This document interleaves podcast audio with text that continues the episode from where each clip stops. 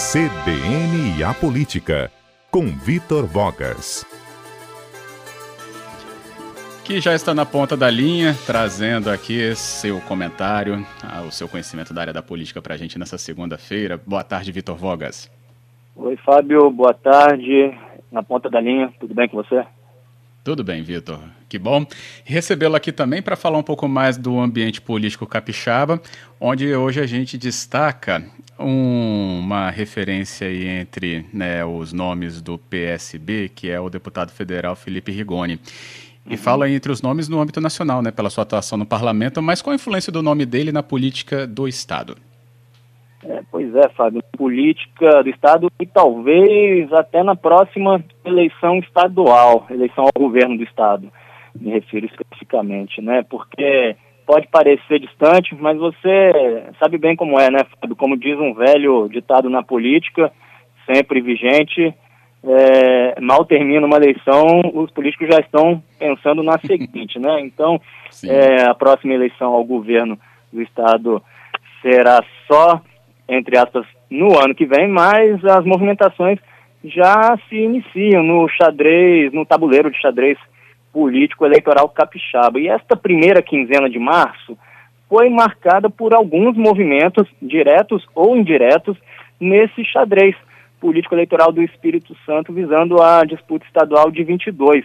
Um deles, nós até chegamos a comentar aqui na segunda-feira passada, foi o ingresso definitivo do deputado federal Evair de Mello nesse jogo, numa linha de oposição ao governador Renato Casagrande, conforme, conforme nós falamos na semana passada. Aliás, faltou só este arremate, Fábio, no último é, quadro. Eu comentei sobre a entrevista impactante dada à minha coluna pelo deputado Evair, com algumas uhum. críticas muito ácidas à pessoa do governador. Faltou dizer que essa entrevista do Evair pode ser lida como uma tentativa dele de se lançar como potencial adversário eleitoral de Casa Grande no ano que vem, articulando e liderando uma frente de oposição ao atual governador no campo do bolsonarismo. Só que, em paralelo a esse movimento do Evair, alguns partidos e outros jogadores também começam a mover suas peças nesse tabuleiro, e um deles é o deputado federal, justamente o deputado federal Felipe Rigoni, que também acaba de entrar nesse jogo. Fábio, Rigoni também me deu uma entrevista publicada na semana passada em A Gazeta. Manifestamente, o deputado capixaba, o jovem deputado capixaba de Linhares, cultiva o sonho de um dia chegar à presidência da República. Isso ele não esconde de ninguém, ele já havia dito, inclusive, em entrevistas anteriores.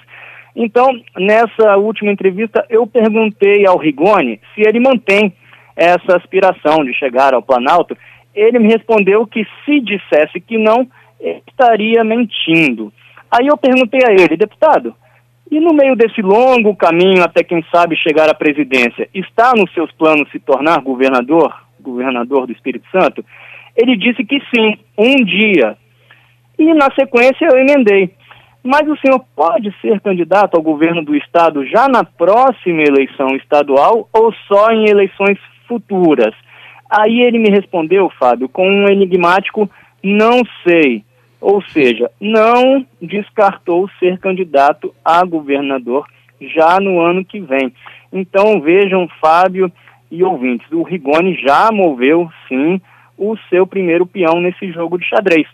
E o primeiro movimento uh, dele no tabuleiro é literalmente o de fazer um movimento, ou seja, um movimento político. Como ele mesmo me explicou, ele está formando um novo grupo político no Espírito Santo, com aspirantes à vida pública tão jovens quanto ele e ainda menos testados que ele nas urnas, ou seja, gente nova, né? Sangue novo, que comunguem de seus princípios liberais na economia e nas mais diversas áreas. Na definição do próprio deputado, o grupo, esse novo grupo que ele está montando, do ponto de vista ideológico, será uma mistura de liberais com progressistas, reunidos em torno de uma mesma agenda.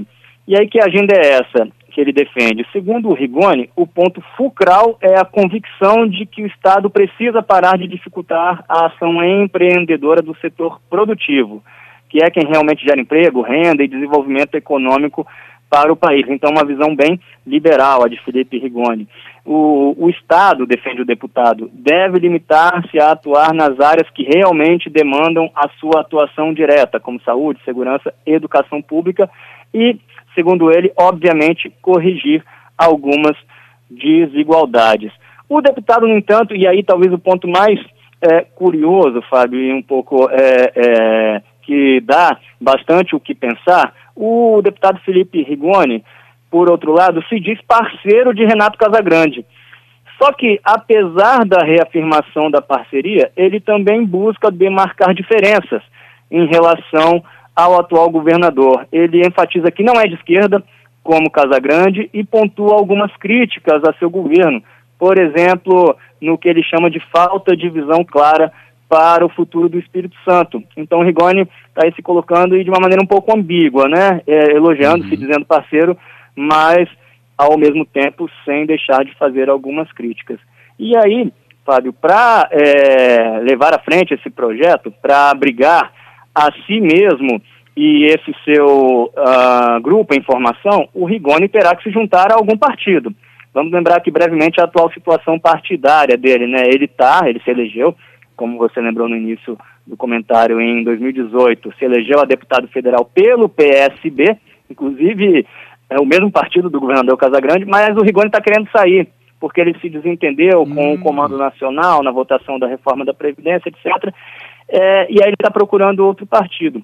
O deputado é defensor da liberação de candidaturas avulsas no Brasil, mas afirma que ele mesmo não seria candidato sem estar filiado a uma legenda, pois entende que a atividade política deve se dar por meio de partidos políticos fortes e programáticos. Ele está determinado, como eu disse, a sair do PSB, até entrou com uma ação de reconhecimento de filiação por justa causa no TSE, onde essa ação continua parada, né, é, por um pedido de vista do ministro Barroso, só que, enquanto isso, ele está procurando, está conversando com dirigentes de vários partidos, já recebeu convites de vários. Ele chegou à conclusão de que, para crescer, de fato, na política, como pretende, tem que estar afiliado a um partido no qual ele possa, no mínimo, influenciar pessoalmente as decisões internas, se não puder ter ele mesmo o comando estadual da sigla. As mais é, quentes hoje, vamos dizer, para concluir, é, nesse hall de convites diversos que ele recebeu, o deputado diz ter conversas mais evoluídas com o Podemos e o PSDB, presididos no Espírito Santo, respectivamente, pelo Gilson Daniel e pelo Vandinho Leite. Rigoni conta que já conversou com ambos e também com os respectivos dirigentes nacionais.